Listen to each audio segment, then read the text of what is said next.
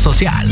Las opiniones vertidas en este programa son exclusiva responsabilidad de quienes las emiten y no representan necesariamente el pensamiento ni la línea editorial de Proyecto Radio MX.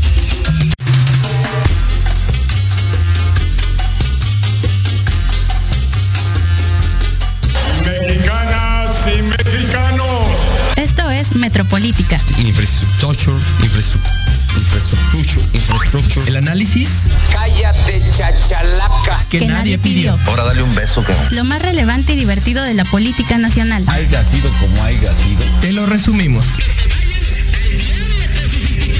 Porque la política debe conocerse, pensarse y criticarse. Hemos sido tolerantes hasta excesos críticos.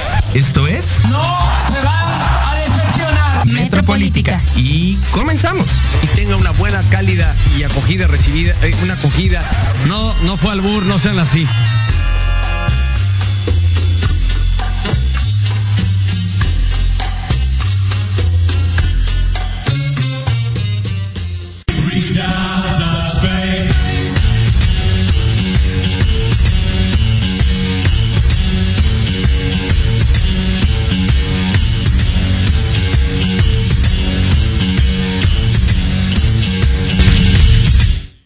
Hola, hola, muy buenas noches, excelente martes a todas y a todos. Y en honor a nuestro invitado, Kioña Kioña, ¿cómo están? Eh, pues yo muy contenta, muy contenta de estar de regreso este martes con ustedes. Espero que me hayan extrañado y también que extrañen a Alan el día de hoy. Hoy, pues quién sabe qué, qué, qué comió, qué le hizo daño en el estómago. Pero pues estoy muy, muy acompañada de Israel Salazar, un gran amigo, compañero. Y pues bueno, Irra, bienvenido, este es tu espacio. Hola Jimé, muchas, muchas gracias. Saludos a todo tu auditorio y de nuevo gracias por la invitación. No, gracias a ti y en especial pues que ya como que traíamos esta invitación muy pendiente, pendiente. pendiente, pendiente y pues qué bueno que se pudo hoy, qué bueno que me estás acompañando Gracias. y en especial con este tema que muchas veces causa como cierto tipo de controversia que es la censura en internet y que la gente muchas veces confunde el censurar con con esta prohibición de la libertad de expresión, que pues obviamente es un derecho, pero también es un derecho respetar a terceras personas y no discriminar, no ridiculizar. Y bueno, ahora con este tema de redes sociales y que todo el mundo digital está vuelto loco, se vuelve mucho más común que, que la gente confunda, que los políticos digan ya me censuraron, me están limitando, pero pues también en qué plataformas lo están haciendo. Y pues bueno, sí como que yo quisiera preguntarte por qué crees que se da mayormente pues esta censura o esta cancelación a figuras públicas. Pues mira, estamos viviendo una era digital donde antes, eh, pues la radio, la televisión, el periódico era algo, pues muy, muy dictatorial, muy solemne y donde se tenían que respetar ciertas líneas, ¿no? Al fin y al cabo, eh, el político antes o las figuras públicas antes no, no se encontraban tan, tan en contacto con sus seguidores. ¿no? No, no podían recibir críticas directas. Solamente era lo que el editor le decía, mira, te llegó una carta y te agradecen o te, te elogian de todo lo que has estado haciendo. Sin embargo, la libertad de expresión, los medios digitales han permitido que haya un acercamiento, pues pantalla a pantalla, eh, con estas figuras públicas y decir, oye, eh, fíjate que el otro día yo te vi que estabas gritándole a fulano de tal y tú en tu discurso dijiste que no teníamos que tratar nadie, eh, a nadie más mal, ¿no? Entonces está siendo incongruente con, con tu postura y con tus actos. ¿Qué me puedes decir acerca de esto, no? Entonces no había esa confrontación tan directa. Y por eso es que a veces eh, personajes que, que nunca habían vivido esto, que no saben manejar el tema de una confrontación directa con, con su público, pues se sienten totalmente atacados. Sí, que pues no saben cómo moderar pues el diálogo, ¿no? Porque ahí pues sí estás con tanto con seguidores como con oposición. Y es lo que muchas veces la gente y los, en general, ¿no? Los políticos no entienden, porque ya tenemos de repente que ya te bloquearon de Twitter, o que te llegan millones de bots diciéndote por qué. Atacándote. Entonces es como un tema bastante complejo, sin embargo, pues también de analizar, porque sí también se llega a, a discursos de odio dentro de esta misma era digital. Es más fácil que la gente discrimine, que la gente ataque.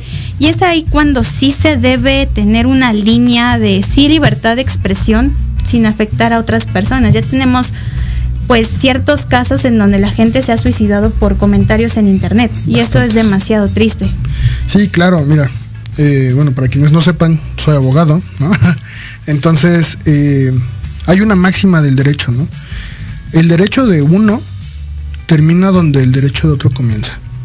Esa esfera jurídica personal no tiene que transgredir a otra esfera jurídica personal. En el momento en el que, en el que rebase esa línea, delgada o no, es, es ahí donde se le tiene que poner un alto y donde tiene que entrar no solamente el derecho, sino que incluso hasta la sociedad civil y decir, oye, hermano, vecino, eh, cuate que te vi pasando en, la calle, creo que lo que tú estás haciendo ya transgrede eh, el derecho a la libre expresión. Ya está pasando de un, es que yo puedo decir lo que sea como sea, aún estás afectando directamente a otra persona. No puedes eh, esconder algo malo con algo bueno, ¿no? Y esto se confunde también justo en esta parte cómica que también se llega a dar en redes sociales, ¿no? Se hacen muchos memes, se crean frases graciosas y sí, son cómicas. Sí. Pero ¿en qué momento se rompe esta cordialidad y esta simpatía que pues yo creo que hasta la parte cómica debe ser elegante y sí. muchas veces se vuelve y se torna muy vulgar. Sí, claro, porque eh, pues vuelvo, tienes que, que, aprender a decir, oye, aquí está esta línea pintada, imaginaria, como quieran llamarla, de aquí no pasas. Y hay otra cosa que también eh, se le olvida a la gente, ¿no? Este clásico dicho de tómalo de quien viene. Eh, si me lo dice el presidente de la República, el senador, el diputado, no va a ser lo mismo que me lo diga este Polo Polo, ¿no? Eh, evidentemente los dos tienen papeles muy diferentes en, el ámbito público, en el ámbito de esta nación, y tienes que aprender tú como receptor de toda esa información en el internet, en la prensa, en todos lados, a saber diferenciar de dónde viene qué cosa y para qué va a servir esa cosa que viene de, de alguien en específico. Y es aquí eh, cuando yo creo que el carácter de la persona también influye. Te puedes aventar un chiste buenísimo, te puedes aventar un comentario fino, pero también saber en qué momento y con quién hacerlo. Ese timing. ¿no? Ese momento, dicen. sí, o sea, no es lo mismo a lo mejor estar aquí platicando tú y yo, que pues bueno, ya dando a lo mejor una, una ponencia y que, que te sueltes, que sí, también es gracioso, pero justo es aprender estos límites que tenemos como sociedad y a ser receptivos, pero también a señalar lo que no se debe hacer. Y ahora, pues el presidente aboga mucho, ¿no? A que la censura política, lo vimos hace unos meses, ¿no? Cuando, eh, claro. cuando hubo esta, este caso en donde él dijo que se le estaba censurando, que no podía expresar. Que era el más atacado de la que historia. era el más atacado, pero pues también él dice que es el más amado. Entonces, él mismo se contrapone en sus comentarios. Eh, saludos a mi mamá que justamente hablando de comentarios atinados dice que ella cree que Alan se comió un peje lagarto el fin de semana y yo creo que a todos nos eso nos está daño. haciendo daño sí. eso nos está haciendo daño creo que muchos están comiendo peje lagarto muchos están comiendo peje lagarto y no están pensando en las consecuencias tan terribles que, que eso atañe al país Ah, aquí mi, mi compañero Isra nos, nos acompaña del Partido Acción Nacional. Él, él tiene ahí en Benito Juárez su, su casa también. Y Cuando es guste. esto, es, es, es saber cuándo decir los comentarios. Pero, ¿tú crees que sí se le estaba censurando al presidente? No, vuelvo, eso es lo que decía al inicio. ¿Sabes? Cuando no tienes ese, ese feeling de agarrar las cosas eh, buenas y malas y, y transformarlas para, para acciones, cuando todo te lo maquillan bonito, cuando todo te dicen, sí señor, fíjese que usted es el más amado, ¿no? Y no tienes ese tacto tanto político, mental e incluso hasta espiritual, pues te vas a sentir el mártir, te vas a sentir el más atacado, porque pues simplemente no sabes lidiar con eso y, y, y muchas personas, no solamente estoy hablando del presidente, esto sí lo estoy hablando en general, muchas personas que si que reciben solamente lo que quieren oír, pues se vuelven unos niños mimados que a la primera que si no consiguen lo que tienen, pues evidentemente van a querer quedar del mundo. ¿Qué pasa cuando es una figura con poder, como el presidente o algunos diputados, saludos Noroña, este... También saludos a Lili Telle que me bloqueó de, de Twitter. ¿Qué pasó, Lili Telle? Desbloqueala. este... Sí, evidentemente, pues vas a aprovechar los recursos que tienes a la mano, pero simplemente con la mentalidad de un niño emberrinchado. Y es esto, eh, tenemos figuras públicas, no únicamente de la política, que están acostumbrados a, a, recibir únicamente lo que ellos esperan y que sus asesores o sus managers les prestan únicamente estos oídos bonitos y no están acostumbrados a la crítica. Ellos soy fiel creyente de que la crítica constructiva siempre es idónea para crecer hasta como persona y sin embargo no aprovechan estas áreas de oportunidad que la misma sociedad les da. Al final de cuentas es un público Exacto. y es como si estuvieran haciendo un stand-up de la vida diaria. También de repente se, se pasa el presidente en las mañanas teniéndonos ahí de pronto escuchando tantas barbaridades que dice. Pero bueno, continuaremos hablando de este tema eh, en un par de minutitos. Eh, iremos a nuestro primer corte. Me adelanté un poquito, Lupita, una disculpa, ya sabes que no estoy acostumbrada a, a, moderar yo este espacio, pero si me lo permiten, regresamos en breve.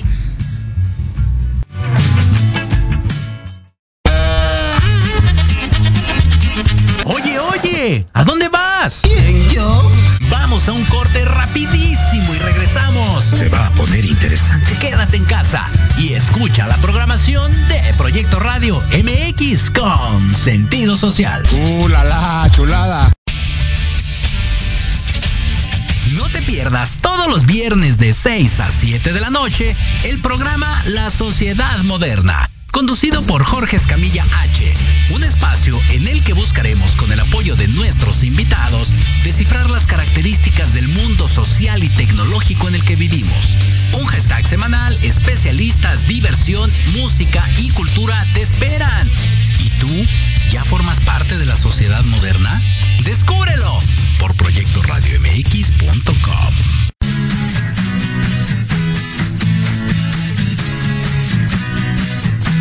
Hablemos de verdades. Sí, sí, hablemos con Edith. Confesiones, consejos, risa, diversión y entretenimiento te esperan en tu programa Las Netas con Edith. Todos los miércoles a las 3 de la tarde por Proyecto Radio MX con sentido social.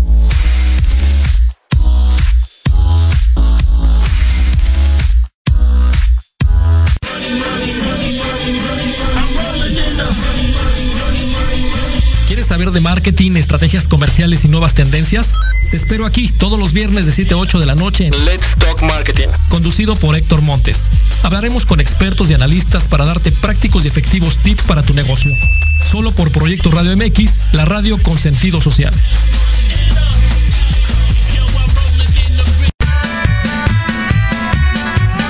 Si tienes alma de investigador, eres padre, tutor o estudiante, con Yuriko Sensei es para ti. Programa diseñado para hacer tu vida más fácil en las labores escolares. Escúchanos todos los jueves de 3 a 4 de la tarde en Proyecto Radio MX. Manabu, porque nunca dejamos de aprender.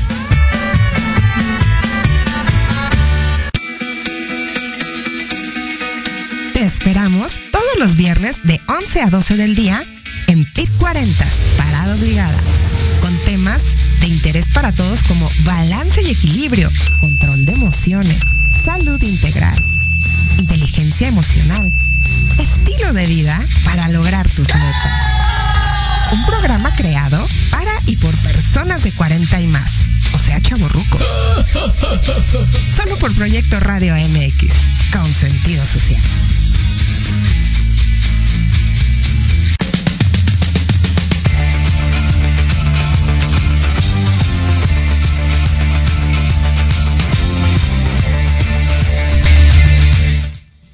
Regresamos. Eh, me gusta regresar como más rockera. Porque de repente regresamos con Arjona y bueno, pues ustedes saben que Arjona y yo tenemos opiniones encontradas ahí. Conflictos. Justamente con este tema de qué es lo correcto decir en, en ciertas ocasiones. Y pues regresando al tema, también tenemos pues ya figuras más internacionales que también han sido víctimas de esta censura en redes sociales principalmente. Y un ejemplo de esto es Donald Trump, que pues él sí incita a la gente con, con discursos de odio a sublevarse, a pues tenemos el caso del Capitolio que, que fue hace unos meses cuando, bueno, ya casi un Ya un año, año. sí, cuando Joe Biden tomó protesta. Y es aquí cuando sí yo te pregunto, Isra, ¿tú qué crees que las redes sociales justo deban regular el tipo de contenido que hay dentro de estas mismas redes? Híjole, eso es una paradoja muy, muy compleja. ¿Por qué? Las redes sociales se crean como un contrapeso de expresión ante los medios tradicionales, ¿no? Eh, ¿Qué pasa en el caso específico de México? Eh, Televisa y TV Azteca tenían un, código moral, no de ética, un código moral del lenguaje. ¿Qué pasa con, con esta innovación de, de Adal Ramón es otro rollo? Que es el primer cuate que logra que en la televisión se diga la palabra güey. Y eso en inicios de los 2000 ya era así de, no, ¿cómo puede decir güey en televisión abierta? Es una super majadería, ¿no? Sin embargo, ahí sí existe una censura, ¿no? Que, empieza a cambiar de, de 2000 en adelante. Sin embargo, pues la sociedad pedía menos censura. ¿Y dónde estaba esa menos censura? En un espacio libre como lo es el Internet. Eh, ¿Qué pasa? No es que se tenga que, regular al 100, sí se tienen que poner eh, ciertos reglamentos, ciertos eh, convenios. ¿Por qué? Porque simplemente lo sobreregulado se tiende a convertir en lo que uno estaba escapando como sociedad, ¿no? Ahora sí que como, como dirían los librepensadores franceses, laissez faire, laissez passer, ¿no? Eh, deja hacer, deja pasar. Eh, creo que es, es algo que no solamente se aplica a la economía, se aplica al derecho, se aplica a la sociología. Sin embargo, eso deja una responsabilidad muy grande a la sociedad, porque entonces la sociedad tiene que ser consciente de sí misma para no cometer eh, pues los errores de los cuales está huyendo. ¿Sabes? Este, a mí me encanta Molotov porque toca muchos temas, ¿no? Y justo a- en inicios de los 2000 saca una canción, ¿no? Donde dice palabra de honor de nuestro jefe de Estado es la máxima expresión, ¿no? Y, y claro, vienes de una represión de 75 años para que en menos de 20 años estés cayendo a lo mismo, pero ahora ya no por el gobierno, ya no por autoridades, sino por la misma sociedad. Entonces la sociedad, los civiles, las personas que estamos día a día caminando en la calle, nos tenemos que dar cuenta del papel tan importante que manejamos, no solamente de nuestras vidas, sino de la vida colectiva del país, de, los derechos propios de la sociedad. Y es que yo creo que lo primero que haces si tienes un escape del trabajo, vas en el metro, vas en el transporte, ¿qué haces? Agarras tu teléfono. ¿Y cuántos millones de usuarios, no solo en México, sino en el mundo, ocupamos el Internet todos los días? Y que justamente tengas este espacio a lo mejor como para el libre desarrollo de la persona y que expreses tus ideas, que leas, que te diviertas, que compartas un meme, eso está bien, pero justo es cuando caes en estos eh, discursos discriminatorios o clasistas o racistas, que ahora sí está afectando mucho y ya hemos tenido este inicio de, de mes, este inicio de año con casos muy complejos en donde la expresión y los discursos de las personas han incentivado a que otras personas que leen o que ven en internet pues se sientan libres de hacer y de cometer actos pues yo diría que bastante nefastos. Tenemos eh, los casos de, de homofobia, tenemos los casos de transfobia, de feminicidios que se han dado por este tipo de discursos que a lo mejor tú y yo no compartimos. Sí, ¿no? Pero hay mucha más gente que si lo ve, lo replica, que si lo escucha, lo replica Y aquí sí es, y yo aplaudo al conductor de CNN que sí le dijo al diputado local, al federal, Federal. Cuadri, Gabriel Cuadri, que pues esos espacios no. Pero mucha gente dice que lo censuró. Yo creo que si estás en tu espacio y si ya estás siendo invitado, así como tuviste la invitación, pues te la pueden declinar. Y eso no es censura, eso es limitar estos discursos de odio que pues sí están matando gente. Sí, exacto, es, lo que digo. Tienes que regular, pero ya no le toca regular al gobierno, ya no le toca regular a, la empresa, ¿no? Como, como medio, medio de comunicación, le toca regular a la sociedad, ¿no? Ahora, eh, esto es muy caso gringo, ¿no? Eh, que no falta el millennial que dice, sí, es que ser racista es lo mejor. ¿Por qué dices eso? Porque mi abuelito antes decía que, que los blancos eh, tenían las puertas abiertas en todos lados. Sí, tu, tu abuelo, tu bisabuelo en plena guerra civil, estás en el siglo XXI, hijo. O sea, Ubícate. ubícate dónde estás y es donde, otra vez repito, porque quiero que quede muy claro que la sociedad se tiene que dar cuenta de qué papel cumple para la sociedad misma. La sociedad es autorregulatoria, ¿no? Eh, el, el derecho civil, ¿no? Nace de, de estos acuerdos entre, estos entre la sociedad. sociales, ¿sí? Exacto. Y es el, es el derecho pues más primitivo y, más longevo, porque se sigue utilizando día a día y, es algo que, pienso yo, se ha perdido. No tanto porque yo quiera que todo el mundo sea leguleyo o que todo el mundo sea abogado, es que si lo ves simplemente desde un punto de convivencia social, la gente ya no se da cuenta de lo que que de lo que sale de su boca puede afectar a cientos miles de personas, más en una sociedad tan globalizada y en un puesto tan privilegiado como lo está México ante un foro internacional. Sí, y es este privilegio que, eh, pues en repetidas ocasiones yo, yo comento aquí en el programa, que es el privilegio que tenemos y qué hacemos con este privilegio. Y que yo les digo, no se espanten si se sienten privilegiados. Mejor ocúpense en qué hacer con este privilegio. El privilegio de poder tener acceso a Internet, el privilegio de poder entender el contexto social. Y muchas se preguntan, y justo es de, ¿y entonces qué va a hacer el gobierno? ¿Qué van a hacer lo- lo- los diputados? ¿Qué van a hacer para regular esto? Y creo que la respuesta adecuada es, bueno, y nosotros como sociedad, ¿qué es lo que estamos haciendo? ¿Qué estamos consumiendo? ¿Qué permitimos? Porque estos discursos no se estarían dando si la gente no fuera receptiva y si la gente no estuviera aprobando. Y repito, o sea, a lo mejor aquí, pues no estamos de acuerdo con esto. Pero hay mucha gente que sí, que sí escucha, que sí comparte. Y es aquí también cuando si vemos que de pronto algún amigo, algún compañero, algún alguien que conozcamos comparte este tipo de contenido y se expresa de forma discriminatoria, racista, pues sí decirle, oye, no está bien lo que estás diciendo. Sí, oye, carnal. Y muchas veces dicen, ah, es que yo para qué me meto, yo por qué digo. Pues porque estamos como estamos justamente por gente que no dice las cosas, que no comparte, que pues yo digo que son las personas tibias, las que son el peor mal que existe porque permiten que las cosas pasen. Sí, claro, o sea, alguien que no, no siente esa responsabilidad. Vo- Voy a citar, no al tío Ben, sino el cómic de Spider-Man. Dato curioso, también soy geek.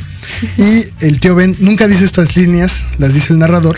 Un gran poder conlleva una gran responsabilidad. En el momento en el que vives en una democracia, pues es el poder del pueblo. Y entonces eh, se va a escuchar tal vez muy trillado, ¿no? Esa palabra que, que- digo, esta frase que se mal interpretado de el cambio empieza en uno mismo. Eh, sí, evidentemente todo cambio empieza en algo chiquito, ¿no? Un efecto dominó. ¿Y por qué no ser ese efecto dominó en la sociedad? ¿No? Como bien dices, oye, si llega un, un compañero, un cuate, ay, es que fíjate que yo sí soy bien, bien clasista. Es, "Oye, no, espérate, carnal. Date cuenta que no estás en el siglo XVII, en el que todos somos humanos, ¿no? En el que, en el que ya todos gozamos de derechos. Mejor céntrate, carnal, ¿no? O sea, no, no veas las cosas como las veían los tataratatarabuelos, que tal vez en su momento era bien visto, pero con la misma evolución de la, de la humanidad, te das cuenta de que no. No, antes estaba estaba bien este para los espartanos eh, aventar al hijo que pues así como ay es que fíjate que no me salió como quería y lo aventaba en un peñasco no usted dices no espérate existe la medicina no puedes puedes salvarlo porque es una vida humana digna no este y, es algo que no se da cuenta la, la sociedad que que la misma gente no se preocupa en, transmitirlo a las generaciones que vienen. Y, puede ser que generaciones que vienen, yo me refiero a un chavo de, yo tengo 28, un chavo que yo vea que tenga 20, transmitirle eso, ¿no? De, oye, fíjate que, estás mal, ¿no? Antes decían, ah, es que hay mucho racismo y hay mucho clasismo porque, porque hay poca información y la, la poca información la manejan los medios. Señores, vivimos en la era con mayor acceso a la información. Literal, tenemos la información del mundo en el alcance de las palmas de nuestras manos. ¿no? Entonces, el problema no es la información o la cantidad de la misma. Es la absorción, la asimilación y la difusión de esta misma. ¿Que cómo se hace? Por la sociedad. Y es esto, tenemos un exceso de información. Y hay que democratizar la, la, información fidedigna, porque ahora tenemos, por ejemplo, con el caso de la pandemia, que hay comentarios de todo tipo, que hay eh, los que están a favor de vacunarse, los que creen que es un mito esto del COVID, los que pues sí son antivacunas y que son figuras justo como este tenista. Ah, sí, este, Donovan. Djokovic. Djokovic. Djokovic que son figuras públicas y que ellos dicen y están en contra de que son este realmente influencers sí que son influencers y salen con este tipo de barbaridades y de comentarios que es justo cuando yo digo bueno ellos tienen el privilegio de ser escuchados de tener alcance y salen con e, con, con no se vacunen voy a salir y todavía se dan el, el lujo de presumirlo si es cuando dices caray qué está pasando, qué estamos consumiendo, porque esto en gran medida es justo el mundo tan capitalizado, tan globalizado. Y yo no soy esas de que hay abajo el capitalismo. No, pero sí hay que democratizar lo que estamos consumiendo. Tenemos, como tú dices, al alcance de la mano mucha información. Pero también hay que cerciorarnos para que la tía que manda cadenas no caiga en estas mentiras o en estas fake news porque también ahora es muy fácil que se abran blogs, que tú opines, que tú hagas un artículo y que lo difundas y que se vuelva viral. Porque ahora lo viral también, pues, como es, o sea, en corto y hay cosas buenas que se pueden viralizar, como por ejemplo este acto de Six Flags que no habían terminado de pasar cuando ya se estaba dando a conocer. Y eso es usar los medios de forma adecuada. Se están dando a conocer hechos discriminatorios y bueno, ahora ya están en pláticas y, en ver qué, qué es lo que pasa. Que se cambia, que se quita. Pero también tenemos cosas virales que no deben ser correctas o que son fake news. Y aún así hay gente que lo cree. Y sí, yo creo que, y esto sí es como un consejo, si ven algún tipo de información, compruébenla en otras redes o vean si en realidad es, es correcto. No les cuesta nada meterse otra vez a Google, a navegador, a mismo Facebook. Si, ya están ahí investiguen un poco más. Y si la tía comparte cadenas y se dan cuenta que está diciendo que van a pasar aviones esparciendo el virus, pues y decirle, oye, tía, no inventes. O sea, ¿cómo, ¿cómo es eso? Y es justo este papel que tenemos que tomar como sociedad de ser mediadora, no consumidora, sí, pero también mediar los discursos que se están dando lo que se está consumiendo y ahora, por ejemplo, tenemos redes fantásticas que, que creo yo, por ejemplo, el TikTok, que la información se puede compartir. Corre. Y que es justo lo que a veces la gente necesita. Por eso Twitter fue tan tan famoso en su momento, o sea, por eso tomó tanta importancia, porque tú podías compartir una idea en la verdad yo no lo ocupo, pero en tantos caracteres, 140 caracteres. en 140. Y y eso funcionaba súper bien porque la gente se mete, ve, lee y ok, va, me gusta, lo, lo retiteo ya. Y ahora con TikTok haces videos, se genera un tipo de contenido diferente al que ya existía, porque tenemos Instagram, pues que son puras fotos. Sí, puedes a lo mejor pues tener mayor contacto con las personas, pero esta cuestión de TikTok a mí se me hace fantástica porque así como puedes dar contenido de calidad o chistoso, también puedes... No, no son solo bailes. Sí, no son solo bailes. Y también está bien, o sea, de repente... Pero yo también veo como niños, niñas, adolescentes haciendo este tipo de bailes eh, o haciendo este tipo de comentarios o de estos challenge, ¿no? Que ahora se dan y que antes a lo mejor solo pasaba en el salón de clases, ¿no? De que hay A, B, C, D y, y te rascabas y hasta que te saliera sangre. Pero ahora hay retos en esta red social, principalmente en TikTok, que sí atentan contra la seguridad y la integridad de las personas.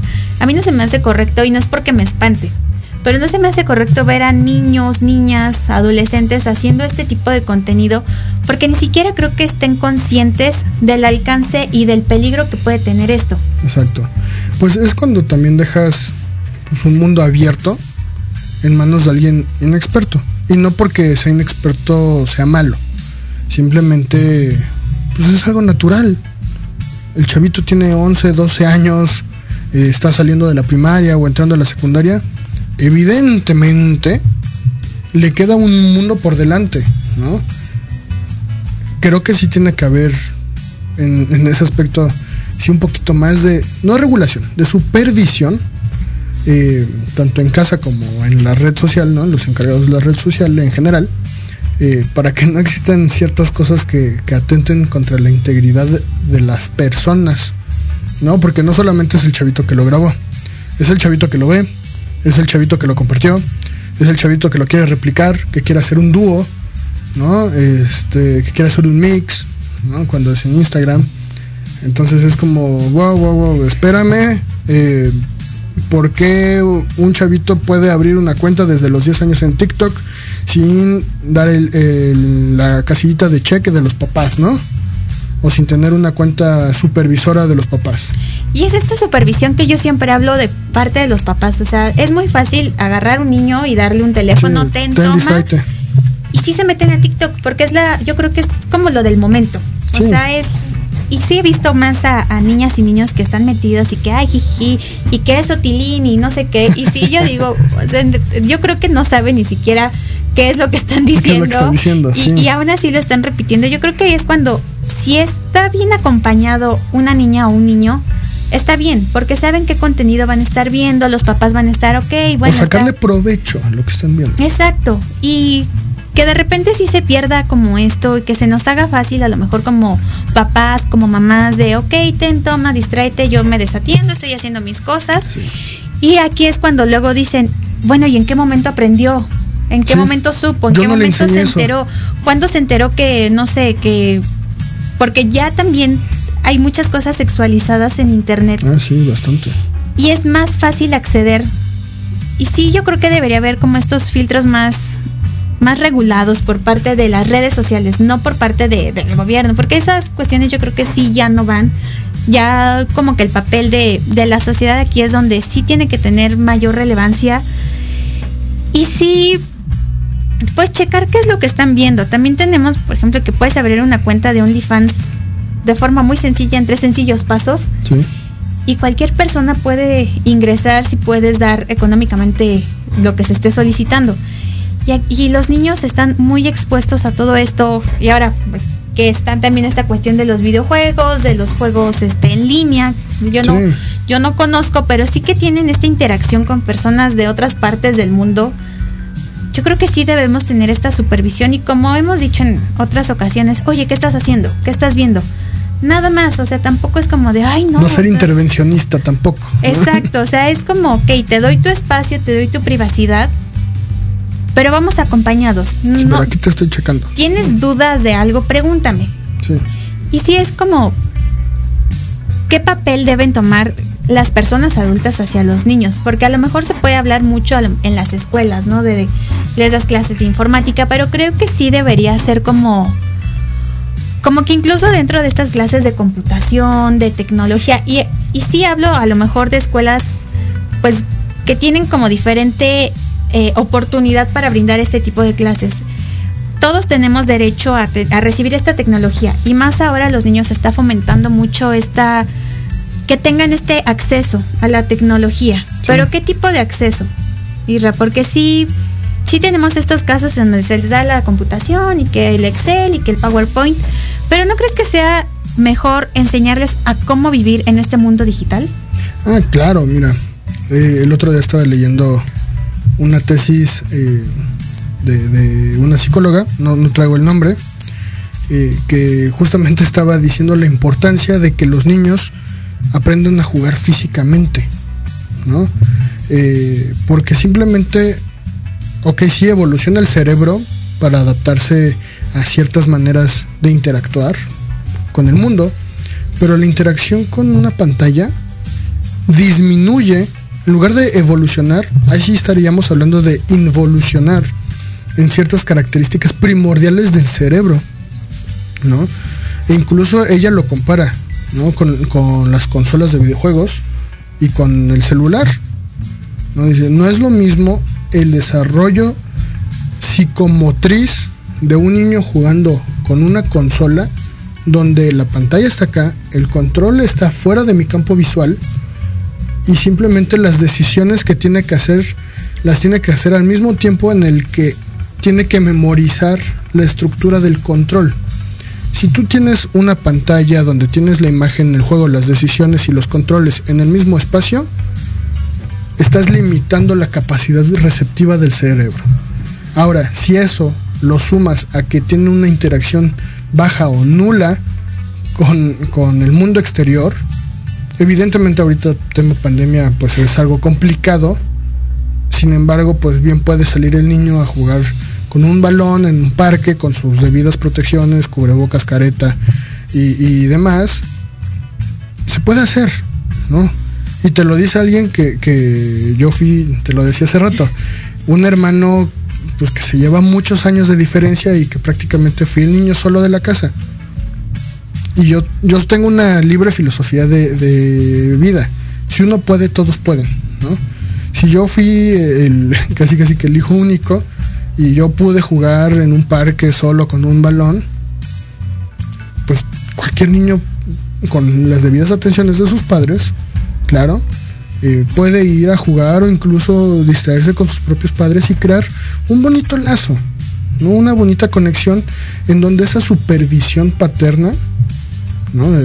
parental, ya no, no va este, no va a ser tediosa en el desarrollo posterior del niño, ¿no? Ya cuando llega la adolescencia y, se ponga regeo y, todo me choca y es como de, ¿tú qué más es aquí, papá?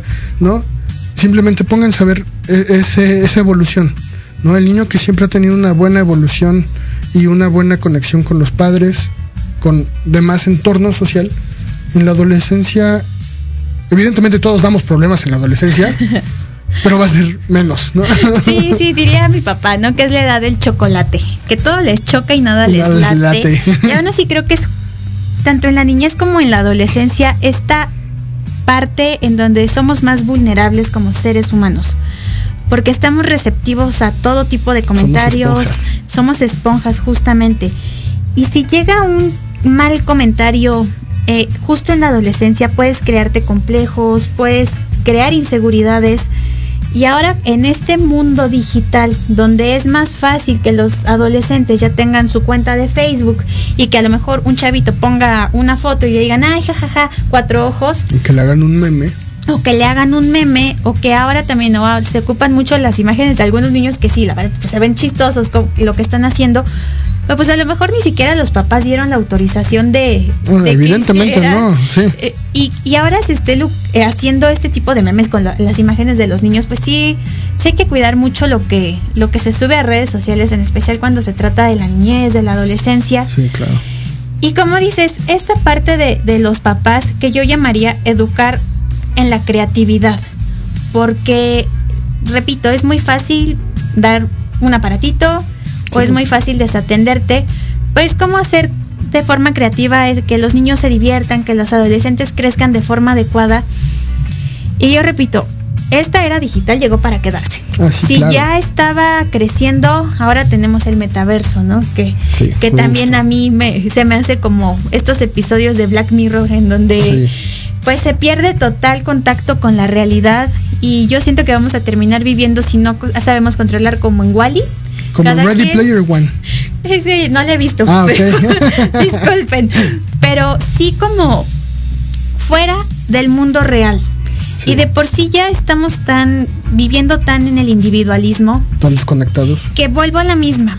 Es justo crear esta democracia social y entender que democracia no es ir a votar, no Sí, es no, no. participar en algún acto político. Democracia es y engloba todo, no solo lo económico, no solo lo, lo político, sino actos tan sencillos como el ver qué es lo que estamos consumiendo. Y suena fácil, pero también es muy complicado. Y es aquí cuando sí nos encontramos con, con tanto alejamiento de la vida real. Ya vivimos tan metidos en, en las redes sociales que se nos olvida vivir Sí. y se nos olvida disfrutar.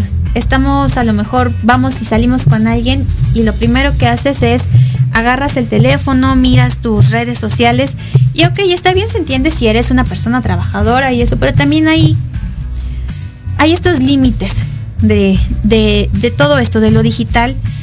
Y sí, yo, yo también concuerdo, si de repente estoy metida en el teléfono y sí se me olvida hasta platicar con mi mamá o platicar con mi papá, Sí. porque pues estoy en el chisme y, y sí es como, pues hay que disfrutarlo, Hay que buscar un equilibrio. hay que buscar este equilibrio y hay que, hay que vivir la vida. Sí está padre que tengamos estas redes sociales, que tengamos este acercamiento, pero no hay que olvidar que hay un mundo más allá de la pantalla. Vamos a nuestra última y segunda pausa de, del programa. ¿Sí es segunda? Sí. Sí, ¿verdad? Ya, ya. Cada quien, cada, este, cada vez me estoy volviendo más loca. Vamos a nuestra última pausa y regresamos. Porque de locos todos tenemos un poco, te invito a escuchar Locuras Elocuentes todos los jueves de 8 a 9 de la noche y por si fuera poco, para terminar más loco, el último jueves de cada mes no te pierdas. Sin anestesia, con el negro consentido. Sí, conmigo.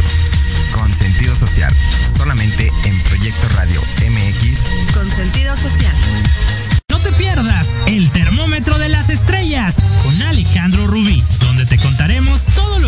escuchar de los famosos. Con muchas exclusivas, invitados y sin pelos en la lengua. Todos los viernes de 12 a 13 horas por Proyecto Radio MX con sentido social.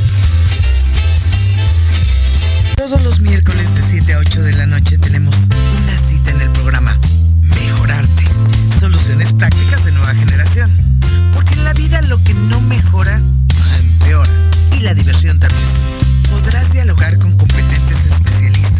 y aprender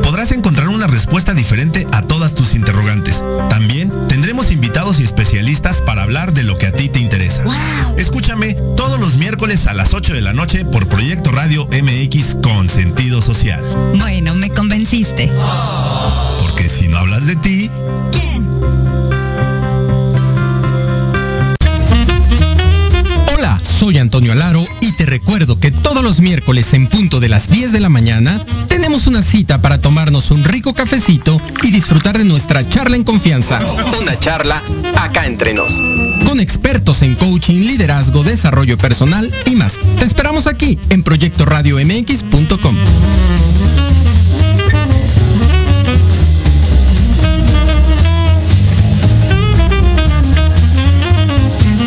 En Proyecto Radio MX, tu opinión es importante. Envíanos un mensaje de voz vía WhatsApp 55 64 18 82 80 con tu nombre y lugar de donde nos escuchas. Recuerda 55 64 18 82 80. Ahora te toca hablar a ti.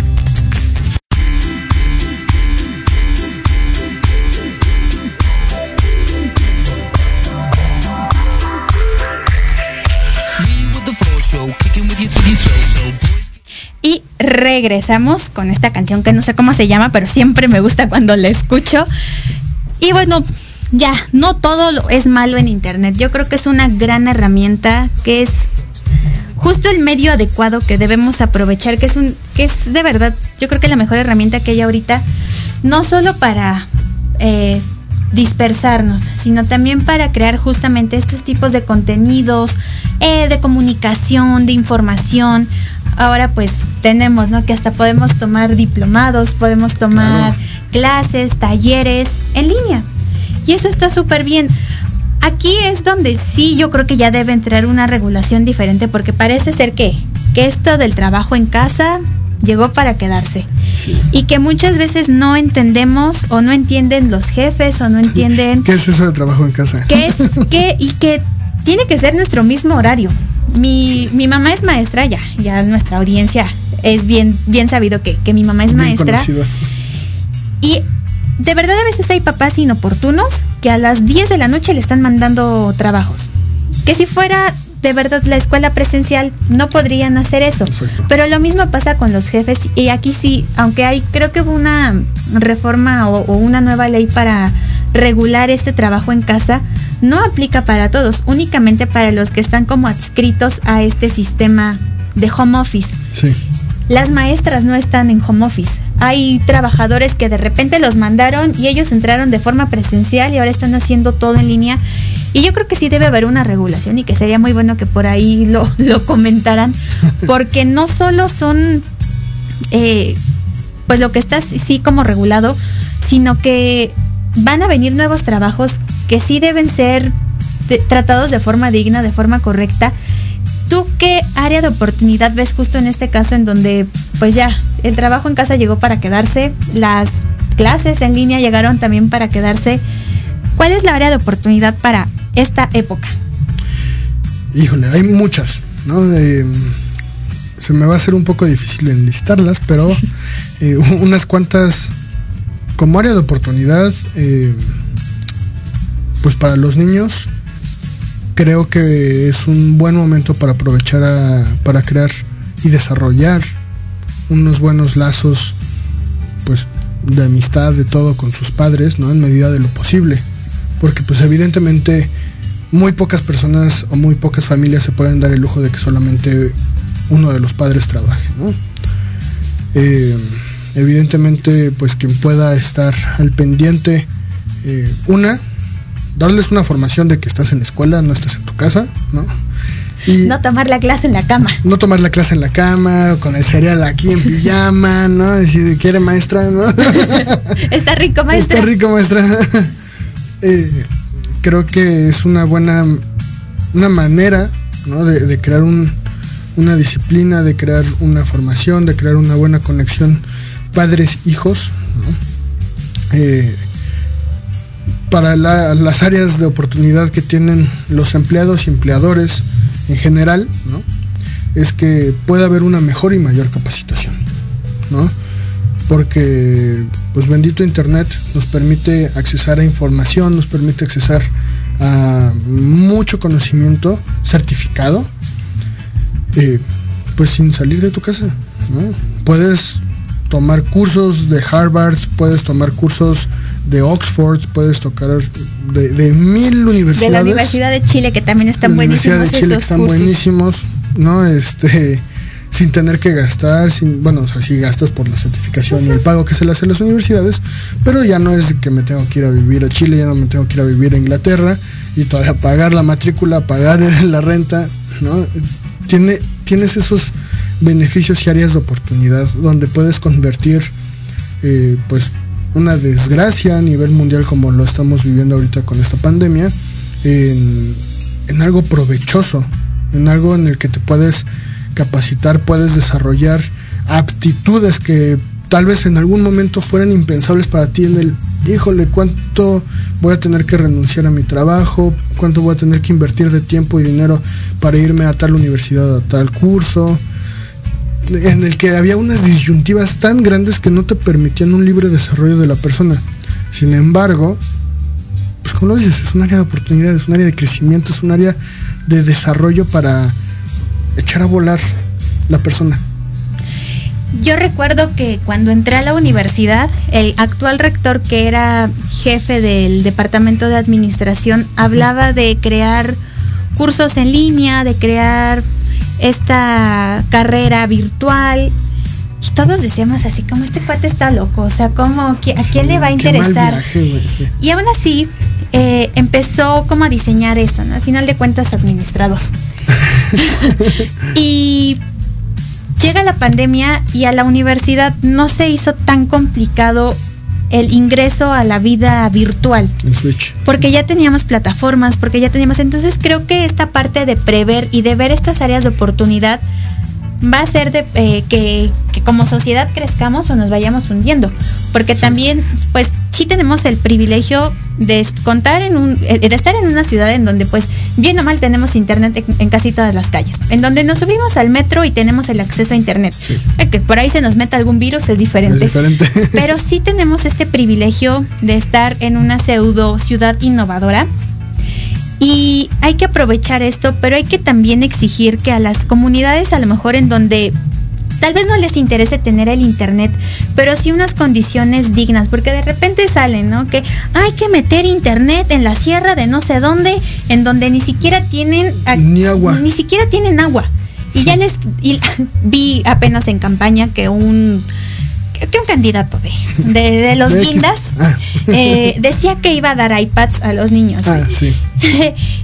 ni siquiera, y dicen, es que ni siquiera tenemos en dónde conectar. conectarla. Eh, y es como, ok, sí son áreas de oportunidad, pero sin olvidar que no todos estamos en esta misma realidad, en que sí se puede focalizar y que sí el acceso digital a Internet ya es un derecho, ya se debe luchar por él, sin olvidar que hay pues otras realidades. Y ya nos quedan pocos minutos, Isra. Es este momento en donde pues no está Alan, pero yo sí doy este chance de terminar como ustedes quieran, o sea, como los invitados quieran, porque a veces no de, ay, oye, ¿qué, ¿qué, concluyes tú del tema? Pues no, o sea, a lo mejor te quieres aventar un comentario o un chiste, entonces, pues ahora sí que estos últimos minutos son tuyos. Muchas, muchas gracias, Jimé. Eh, pues quiero recapitular y ya para dejar una, ahí un, un, pensamientillo. Eh, evidentemente, creo que lo que podemos decir es que la, sociedad misma tiene un papel súper importante para sí misma. Eh, los ciudadanos tenemos que tener más interés por lo que está pasando desde afuera de nuestras casas hasta lo que está pasando de Tijuana hasta Chiapas. ¿no? Eh, no solamente encerrarnos en nuestro mundito. Eh, evidentemente eh, el derecho a la información es vital. El derecho al internet es, es un derecho.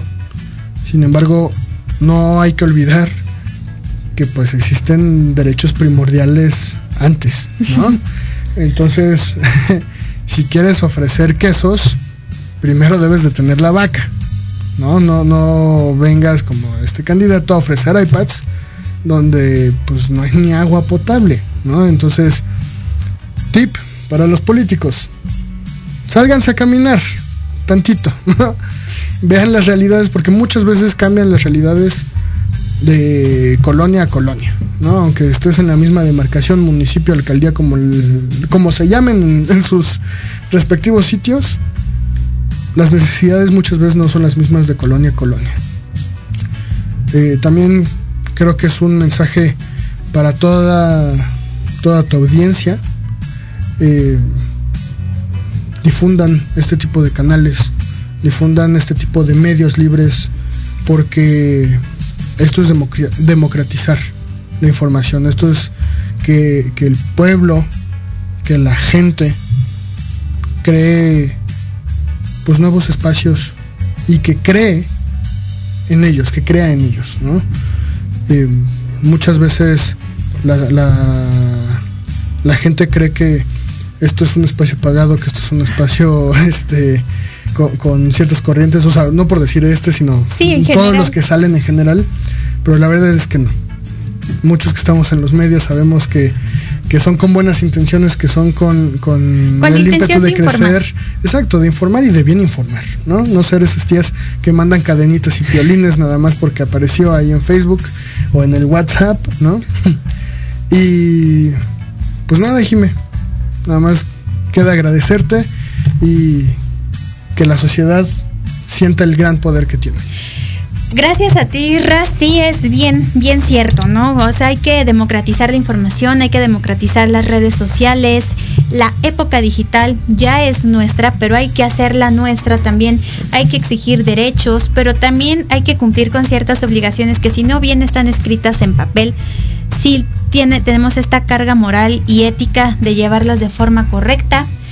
Y pues bueno, yo, yo nada más sí, sí los invito a no seguir a cuentas de políticos, a cuentas de figuras públicas, de influencers y de que generen este tipo de discursos eh, que únicamente dividen, polarizan y no de forma correcta. Sigan a Debate Joven, sigan el Sexto Círculo. Eh, tenemos un proyecto ahí muy bonito por parte de nuestro compañero Uciel Medina que va a informar también sobre política que se llama La Polilla. Va a sintonizarse todos los viernes a las 7 de la noche. También tenemos como siempre a Javier, eh, a Antonio Alarcón que pues también comparte un espacio aquí en Proyecto Radio. Estos espacios se hacen justo por el amor al arte y a la información y a democratizar estos espacios. Así que pues síganos, sigan a, todas las cuentas nuevas, a los podcasts podcast que no están ligados a algún canal como televisora o algún tipo de radio que ya, ya Lo más cansa. independiente. Más independiente. Apoyemos los proyectos independientes. Recuerden que regresamos a semáforo amarillo. Sigan manteniendo aún más las distancias. Los contagios están muy fuertes. Así que pues cuídense, cuidemos a los demás y cuidemos el tipo de contenido que estamos viendo. Yo soy Jimena Roche, Israel eh, acompañándome el día de hoy. Y pues bueno, nos vemos el siguiente martes, si Dios lo permite y si la salud nos lo permite también. Sí. Muy bonita noche y excelente martes.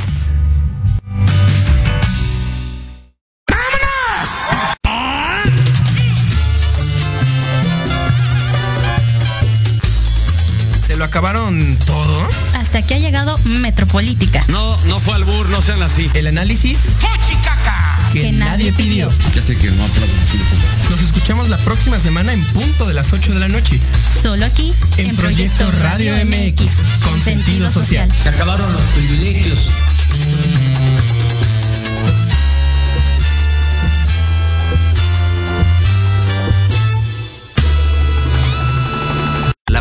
De hoy ha terminado, pero te esperamos mañana con nuevos invitados, increíbles programas, grandes temas y nuestro equipo de locutores con toda la actitud. Recuerda seguirnos en nuestras redes sociales y en nuestro canal de YouTube. Escucha nuestros podcasts en iVoox y en iTunes. Te dejamos con la mejor música de bandas y artistas independientes. Que pases muy buena noche y recuerda Proyecto Radio MX con sentido social.